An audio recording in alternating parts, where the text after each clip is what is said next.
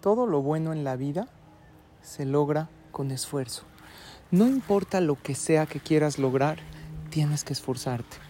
Porque si es algo que vale la pena, tendrás que sacrificar por ello. Y recuerda, no esperes resultados increíbles sin sacrificios increíbles. ¿Quieres Shalom Bait? Yo te pregunto, ¿cuánto te esfuerzas? ¿Quieres hijos buenos? Necesitas esfuerzos increíbles. ¿Quieres salud, espiritualidad? Esa es la regla en la vida. Lo lograrás solo con esfuerzo y trabajo duro. Y si estás atravesando alguna situación difícil, piensa, este esfuerzo que estoy haciendo en esta situación me llevará a lo mejor. Te deseo lo mejor, verajá y atzlajá, y un excelente día.